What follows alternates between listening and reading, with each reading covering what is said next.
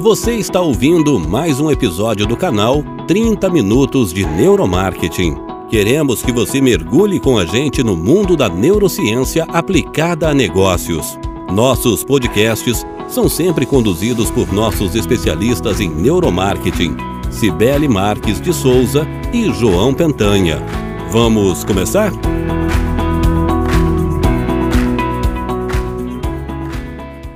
So, hello everybody.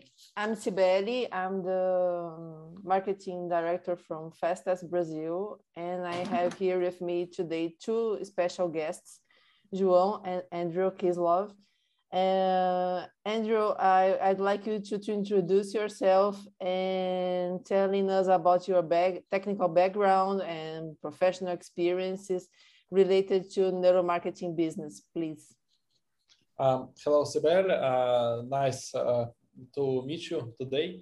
Uh, it's always nice, and today it's not an exclusion. So uh, my name is Andrew Wright, uh, and talking about my experience, I'm a neuroscientist by my education. Uh, let's say entrepreneur by my spirit. So I got a, bachelor's uh, in uh, psychology, master's in cognitive neuroscience. Now I'm finishing my uh, getting, getting my PhD degree in the field of cognitive neuroscience uh, and neuroeconomics. So, uh, in terms of science, I've mainly been studying uh, how brain makes decisions, uh, how evaluation process works, and how we can uh, look to this data using neuroimaging techniques like fMRI and EEG, first of all. Uh, so this is about my, uh, let's say, more scientific background uh, and about my professional experience in the, in the field of neuromarketing. So I um, study and work in the field of neuromarketing, let's say, all my professional and uh, life. So it's uh, for the last eight years, uh, I make something uh, related to the neuromarketing. The most notable thing uh, I've done here, it was my previous company, which was called Brain Company. And Brain Company used to be a traditional neuromarketing agency uh, where we put electrodes to the head of consumers and looking to the reactions of how the brain re reacts to the number of advertising materials, to the interfaces, to the games. So we helped uh, game uh, developers to make their, their games more engaging. We help uh, user experience professionals to make their interfaces more easy to use. Of course, we've been help we, we helped a number of um, uh, marketers and advertisers to make their advertising better, uh, to make consumers feel right emotions. So this agency uh, been uh, uh, working for about four years, uh, and one day I closed it and opened new company, uh, which is called Fastest, uh, and that's why we're here, basically. This is it about my background. But but Andrew, why do you migrated from a traditional neuromarketing lab to a neuromarketing online solution? Well, um, it, th there were two reasons. Uh, the first one is more uh, personal, I would say. So, um, all my life, I uh, try to study a number of things. Uh, an example, how brain works, uh, how data science works, how business works, how uh, we as humans, how we work, and so on.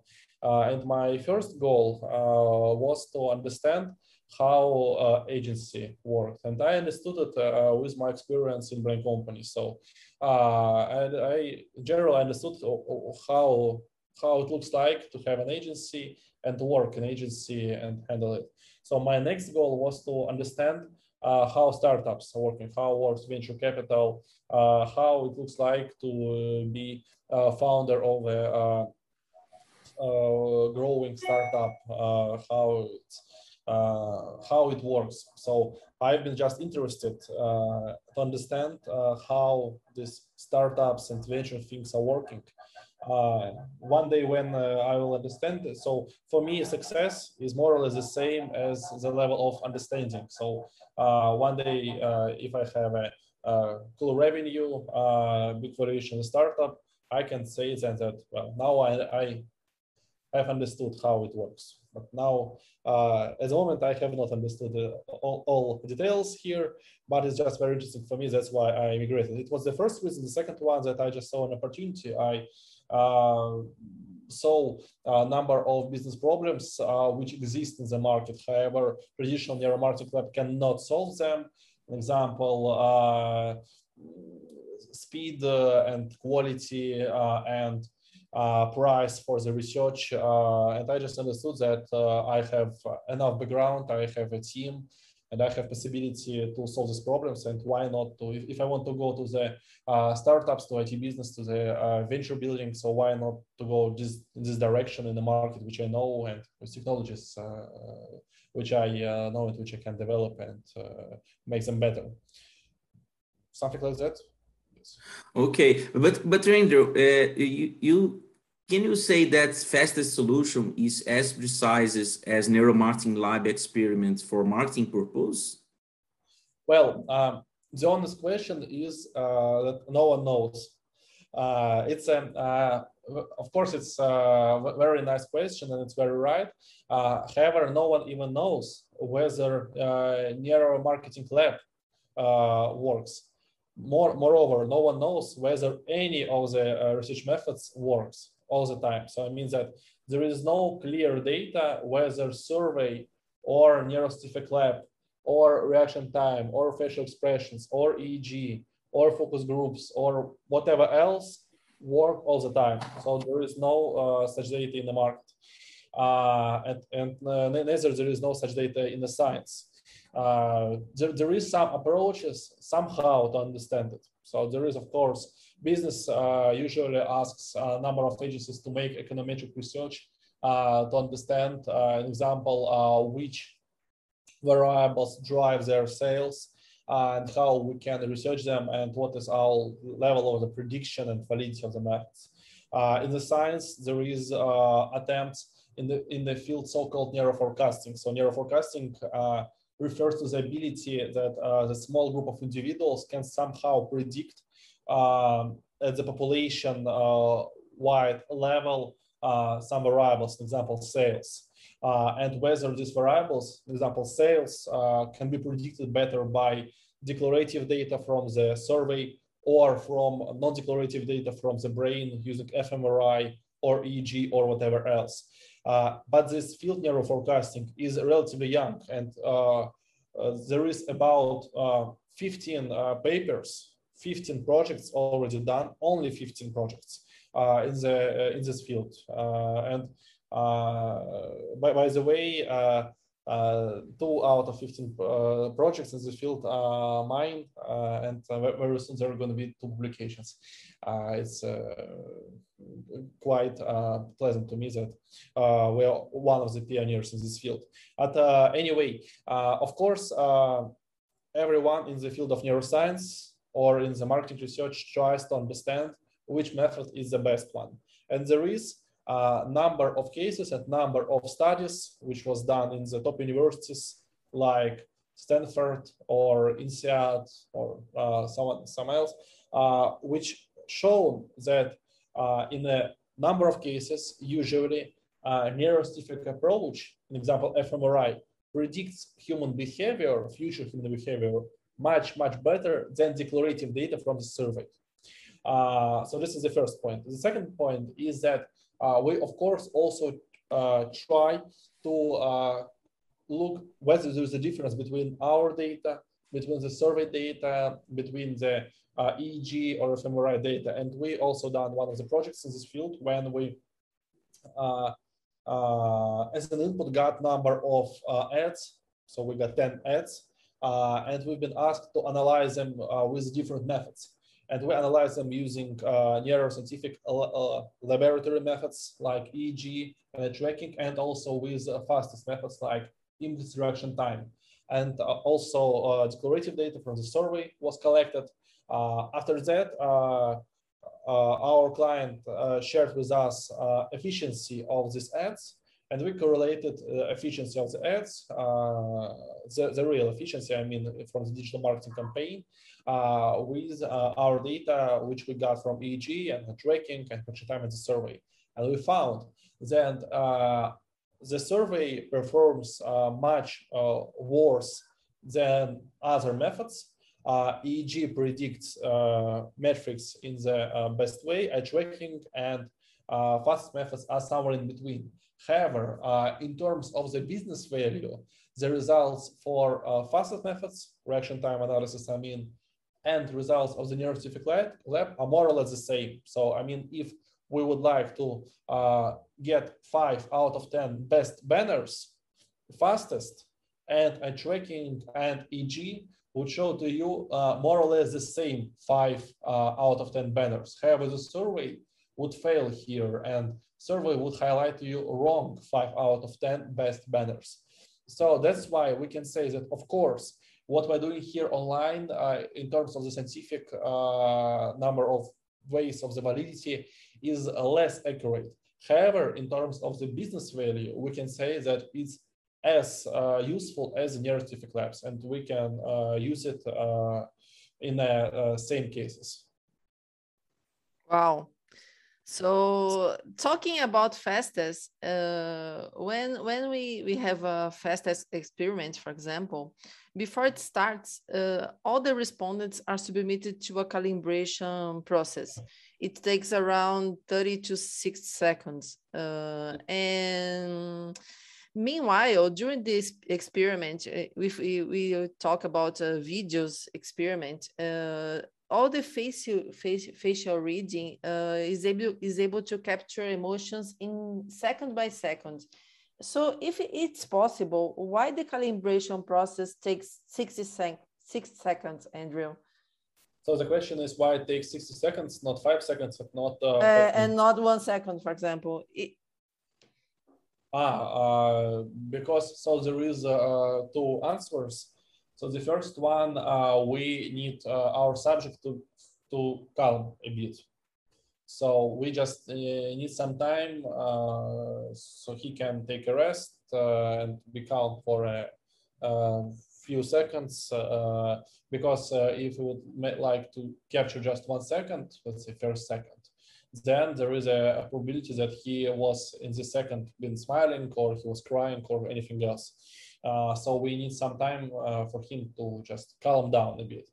This is the first answer, let's say, uh, psychological answer. Uh, from the uh, data science point of view, uh, we need, um, when we make calibration, we capture two things. So the first one, we need to get the average emotional reaction across these 60 data points, across these 60, 60 seconds. But the, but the second thing, uh, what we need to make here, we need also to get not the mean reaction, but a standard, standard deviation. So deviation refers to the, let's say it's measurement, measure of uh, variability of our data. An example, there is one person uh, which uh, five seconds smiles, then he cries, then he also smiles, then he uh, laughs, then he uh, enraged, and so on. So this guy uh, might have the large variability of his data and his standard deviation uh, would be high. However, uh, let's imagine another guy who is just always have a poker face. He or always he just always smiled, an example. So in this case, uh, the data wouldn't be variable. Uh, standard deviation would be small. So we need to uh, capture these two variables, uh, standard deviation and the mean of our data to make appropriate calibration. Uh, and just uh, to make uh, it in the right way, we need more than one second, obviously. So we need at least uh, 20 seconds to get enough data to calculate mean and some deviation. At one minute is better, of course, here. Okay, so um, how the how the algorithm can read micro uh, micro facial expressions and to get the implicit emotions and uh, for people who has who express few emotions on their faces like the poker face that you just said. How yeah. can how can the the algorithm read their their their minds if they have poker faces? Um, if uh, so the first answer is if they have a poker faces algorithm I would say that there is no emotions. Uh, if they have a let's say pure poker faces and uh, they're not affected. Uh, however, if there is a small difference, it can be de detected, uh, and it can be detected in a way I, uh, we, in regard with the data uh, which is described when we uh, show this gray screen for one minute, and we collect uh, data for a baseline. It's called baseline. So we know which emotions subject feels without any videos, and how variable is this data without any videos. Uh, and these two measurements, these two variables, uh, can uh, uh we can use them uh, to uh, calibrate our system and to see individual individual differences across our subjects. so when then subject is exposed to the video, and we have and we know his emotional reaction, we also know what is his emotional reaction not only in absolute values like poker face or smiles, but also in a uh, relative way, in, uh, in relation with himself, with his reaction at the baseline. So we compare his reactions at the video his reaction at the baseline and divide it to the standard deviation. So we know uh, whether this reaction right now is uh, big or small if we have the data from the baseline. So that's why we can compare reactions from different subjects one with each other. Uh, something like that. Is it clear or I have to answer something else? I'm not sure whether. Uh... No, no, no, that was great. Uh, the, the next question is that if, if there is uh, there are global baselines or parameters for emotions uh, for the algorithm to identify if a, if a person is left is laughing or crying uh, or is sad or is really happy for example uh, or the or the fast test system just compare uh, the the emotions during the experiment to the emotions in the um, uh, in the um, calibration uh, process? Mm-hmm. Well, um, there is two answers to this question. So uh, at the level of the raw data, of course, uh, there is a, it's not a baseline, but there is a, let's say, understanding uh, uh, in absolute values how happiness or disgust uh, or fear might look, might be look like. Uh, however, uh, this is just a raw data, and, and this raw data do not takes into account individual differences, which we just discussed with you. So that's why uh, fastest delivers uh, data uh, not as an absolute uh, manner, like this guy is happy, no doubts, and this guy is sadness, have, sadness. but in a ordinary scale with relation with himself. So the answer is that at the raw level, of course, uh, we can look uh, whether this in general is poker face uh, or something else. but what fastest delivers is not absolute values. We compare subject with himself. and this is a more right approach with such in, in such studies. Okay. And so, you know, we are we are recording this. It's morning here in Brazil, and I'm not a morning person and mm-hmm. we know there are different chronotypes uh, from people to people and so for example uh, if if i am submitted to a fast ex, fast test experiment during morning uh, and my brain is is not is not awakened uh, this experiment is going to to be influenced uh, by by my chronotype or not um the experiment would be uh, affected by lots of uh, different variables, including chronotype, but also with your uh, mood today, whether you've been drinking coffee or not, uh, whether uh, you have uh, different lighting today. so there is lots of possible confounds which can affect our data. However, just because we use this calibration step at the beginning, we can minimize all these confounds and their uh, effect uh, on our data. Because just you have the same chronotype, let's say at the beginning of the experiment and, and at the end, you always are a bit sleepy, an example, just in the morning. Uh, doesn't matter whether I will show, I've just shown to you the first ad or the second or the third one. However, for some reason, uh, at the sample level, uh, for the second ad, an example, uh, people tend to, uh, to smile. So we can conclude that uh, taking into account uh, these differences uh, and calibration, we can minimize all these confounds and whether they affect our data. Nice, thanks. Amazing. Uh, I had the opportunity to saw some cases, and I can say that's an amazing solution. But Andrew, which features are really exclusive in fastest solution? Um, well, of course, it depends uh, on uh, with whom we would like to compare uh, our service. So, I mean, if we would like to compare it with Neuroscientific Labs, uh, the unique uh, the uniqueness in our solution is uh, our speed and the cost. If we like to compare our to the server platforms, the clear uniqueness is the unique data which we provide and the predictive validity of this data and the accuracy.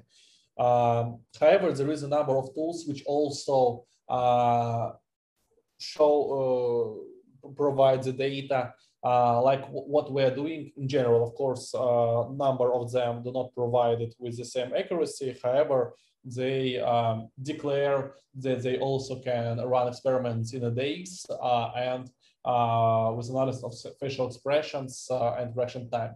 And uh, in comparison with them, so there is the first of all, there is not so much uh, companies uh, which doing things in this way. However, they exist, of course. So this, we are not the only one company in the market. However, there is a number of things which are really exclusive in the, our approach the first one that we uh, share uh, not just the data but insights uh, and based on these insights it's possible to make a number of interesting decisions like whether this uh, celebrity works should, what i have to choose in this video how i can shorten this ad and so on. So this is not just a data. So this is a number of solutions uh, which can be applied uh, by creative agency or by creative team inside the company. Uh, and the second thing, which is uh, really exclusive uh, in our approach, is that we provide, let's say, kind of a new approach to the media currency. So as we know, the usual media currency in media buying, in media and brand campaigns uh, is CPM, uh, cost per mille, uh, like 1,000 views. So we, when usually advertising when usually uh, there is a media buying, uh, ads uh, both by CPM model, like 1,000 views in Facebook costs, let's say $5, and in YouTube, $3, an example. however, what we deliver, however, no one knows, that how these 1000 views uh, convert into let's say 700 attentions uh, 600 uh, emotions 300 smiles and 100 uh, recalls. And what we provide and what is it uh, purely exclusive and unique uh, in the market that we uh, provide information about the probability of uh, engaging people with this ad.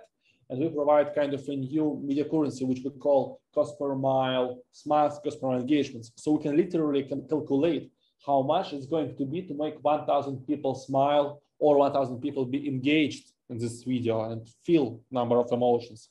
Uh, and this information is truly unique.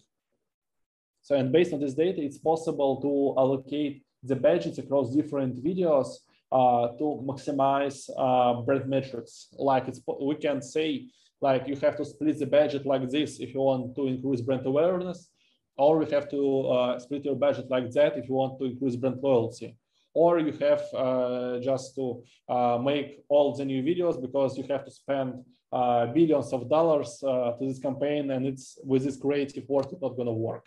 So an example this is a rare scenario but still it can be solved. So this is a really unique uh, what our service can provide. Really nice. Uh, i really love these cpms features.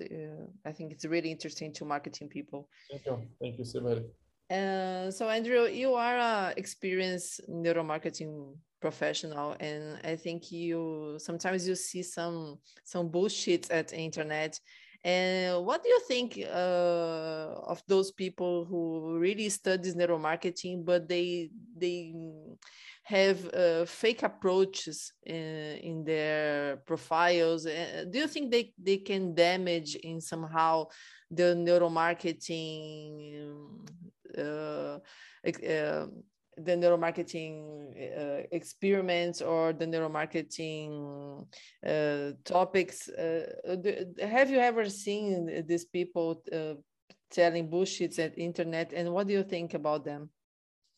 Uh, I don't think about them anything uh, good, obviously. So I mean that of course it can damage the market and it damages market because you know neuromarketing is quite complicated thing so to be uh, to, to have a really nice uh, neuromarketing uh, you uh, might have a really unique combination of skills uh, in yourself and in the team so you have to be professional uh, in marketing and marketing research to understand business needs you have to be professional in neuroscience and you have to be professional in data science and the combination uh, of the skills are really unique.